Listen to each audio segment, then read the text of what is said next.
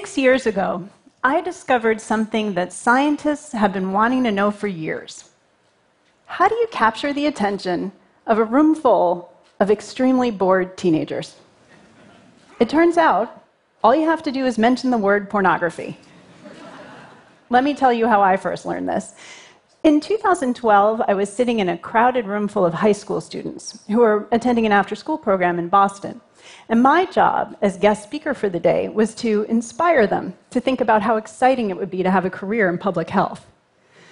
The problem was, as I looked at their faces, I could see that their eyes were glazing over and they were just tuning out. It didn't even matter that I wore what I thought was my cool outfit that day. I was just losing my audience. So then one of the two adults who worked for the program said, Aren't you doing some research about pornography? Maybe tell them about that. All of a sudden, that room full of high school students exploded into laughter, high fives. I think there were some loud hooting noises. And all anyone had done is say that one word pornography.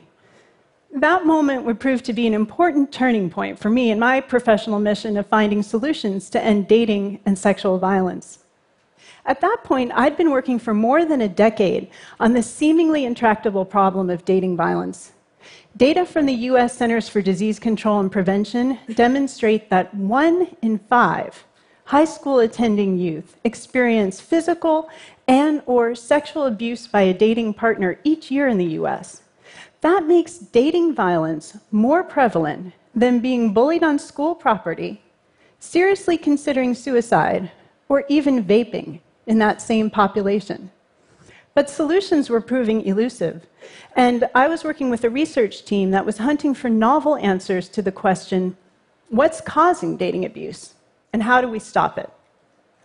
One of the research studies that we were working on at the time happened to include a few questions about pornography. And something unexpected was emerging from our findings.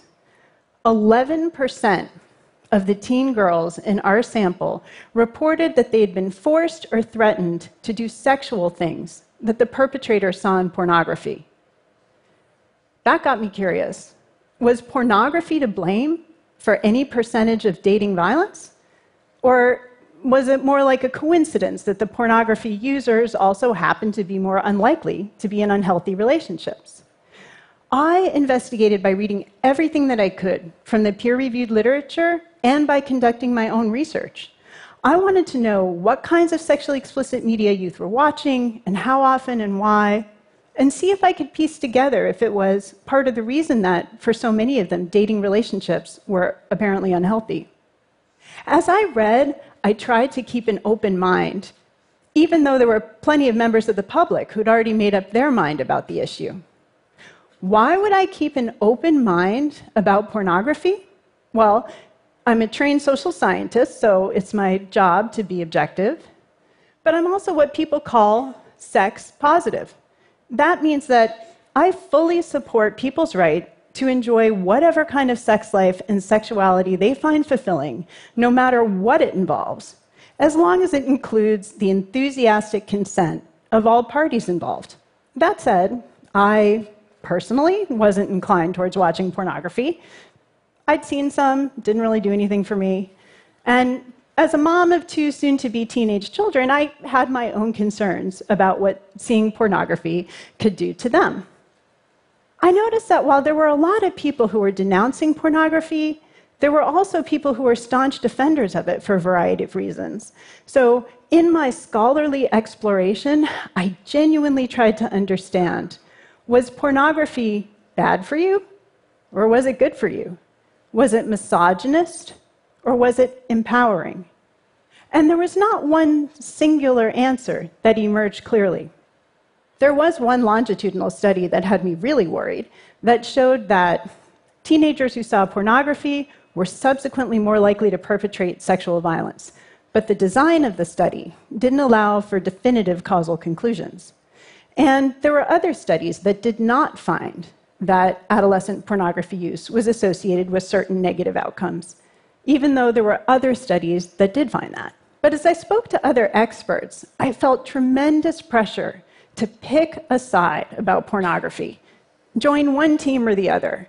I was even told that it was weak minded of me not to be able to pick out the one correct answer about pornography. And it was complicated because there is an industry that is capitalizing off of audiences' fascination with seeing women, in particular, not just having sex, but being choked, gagged, slapped, spit upon, ejaculated upon, called degrading names over and over during sex, and not always clearly with their consent. Most people would agree that we have a serious problem with misogyny, sexual violence, and rape in this country, and pornography probably isn't helping with any of that. And a critically important problem to me was that for more than a century, the anti pornography position had been used as a pretext for discriminating against gays and lesbians, or people who have kinks or have fetishes. So I could see why, on the one hand, we might be very worried about the messages that pornography is sending, and on the other hand, why we might be really worried about going overboard indicting it. For the next two years, I looked into every scary, horrifying claim that I could find about the average age at which people first see pornography or what it does to their brains or their sexuality. Here's what I have to report back the free, online, mainstream pornography, that's the kind that teenagers are most likely to see, is a completely terrible form of sex education.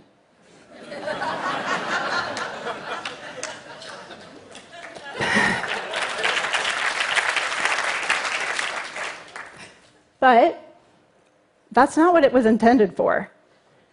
And it probably is not instantly poisoning their minds or turning them into compulsive users, the way that some ideologues would have you believe. It's a rare person who doesn't see some pornography in their youth. By the time they're 18 years old, 93% of first year college males and 62% of females have seen pornography at least once. And though people like to say that the internet has made pornography ubiquitous, or basically guarantees that any young child who's handed a smartphone is definitely going to see pornography, data don't really support that. A nationally representative study found that in the year 2000, 16% of 10 to 13 year old youth reported that they'd seen pornography in the past year. And by 2010, that figure had increased, but only to 30%. So it wasn't everybody. Our problems with adolescence and sexual violence perpetration is not only because of pornography. In fact, a recent study found that adolescents are more likely to see sexualized images in other kinds of media besides pornography. Think about all those sexualized video games or TV shows or music videos. And it could be exposure to a steady stream of violent media that instead of or in addition to the sexualized images is causing our problems. By focusing on the potential harms of pornography alone, we may be distracting ourselves from bigger issues or missing root causes of dating and sexual violence, which are the true public health crises. That said, even my own research demonstrates that adolescents are turning to pornography for education and information about sex. And that's because they can't find reliable and factual information elsewhere. Less than 50% of the states in the United States require that sex education be taught in schools including how to prevent coerced sex. And less than half of those states require that the information presented be medically accurate. So, in that Boston after school program, those kids really wanted to talk about sex and they really wanted to talk about pornography. And they wanted to talk about those things a whole lot more than they wanted to talk about dating or sexual violence. So, we realized we could cover all of the same topics that we might normally talk about under the guise of healthy relationships education, like what's the definition of sexual consent? Or how do you know if you're hurting somebody during sex? Or what are healthy boundaries to have when you're flirting? All of these same things we could discuss by using pornography as the jumping off point for our conversation. It's sort of like when adults give kids a dessert like brownies, but they secretly baked a zucchini or something healthy inside of it. we could talk to the kids about the healthy stuff, the stuff that's good for you, but hide it inside a conversation that was about something that they thought they wanted to be talking about. We also discovered something that we didn't necessarily set out to find, which is that there's a fantastic way to have a conversation with teenagers about pornography. And that is keep the conversation true to science. Admit what we know and what we don't know about the impact of pornography. Talk about where there are mixed results or where there are weaknesses in the studies that have been conducted. Invite the adolescents to become critical consumers of the research literature on pornography as well as the pornography itself. That really fits with adolescent development. Adolescents like to question things, and they like to be invited to think for themselves. And we realized by starting to experiment, teaching some classes in consent, respect, and pornography, that trying to scare adolescents into a particular point of view or jam a one sided argument down their throat about pornography not only probably does not work, but really doesn't model the kind of respectful, consensual behavior that we want them to learn.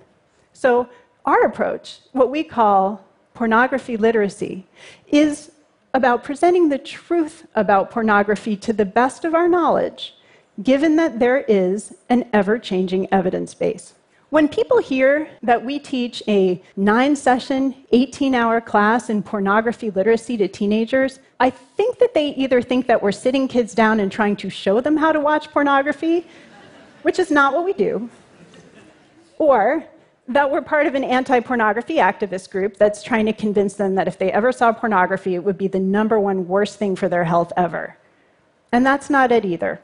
Our secret ingredient is that we're non judgmental. We don't think that youth should be watching pornography, but above all, we want them to become critical thinkers if and when they do see it. And we've learned from the number of requests for our curriculum and our training from across the US and beyond that there are a lot of parents and a lot of teachers who really do want to be having these more nuanced and realistic conversations with teenagers about pornography. We've had requests from Utah to Vermont to Alabama to Hawaii. So, in that after school program, what I saw is that from the minute we mentioned the word pornography, those kids were ready to jump into a back and forth about what they did and didn't want to see in pornography, and what they did and didn't want to do during sex, and what was degrading to women, or unfair to men, or racist, all of it. And they made some really sophisticated points exactly the kinds of things that we would want them to be talking about as violence prevention activists. And as teachers, we might leave the class one day and think, it is really sad that there's that one boy in our class who thinks that all women have orgasms from anal sex. And we might leave class the next week and think, I'm really glad that there's that one kid in our class who's gay who said that seeing his sexuality represented in pornography saved his life. Or there's that one girl in our class who said that she's feeling a lot better about her body because she saw someone shaped like her as the object of desire in some tame pornography. So, this is where I find myself as a violence prevention activist. I find myself talking about and researching pornography.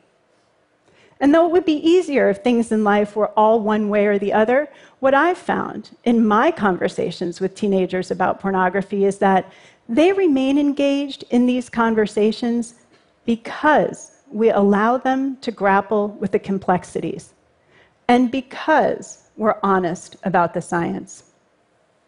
These adolescents may not be adults yet, but they are living in an adult world, and they're ready for adult conversations. Thank you.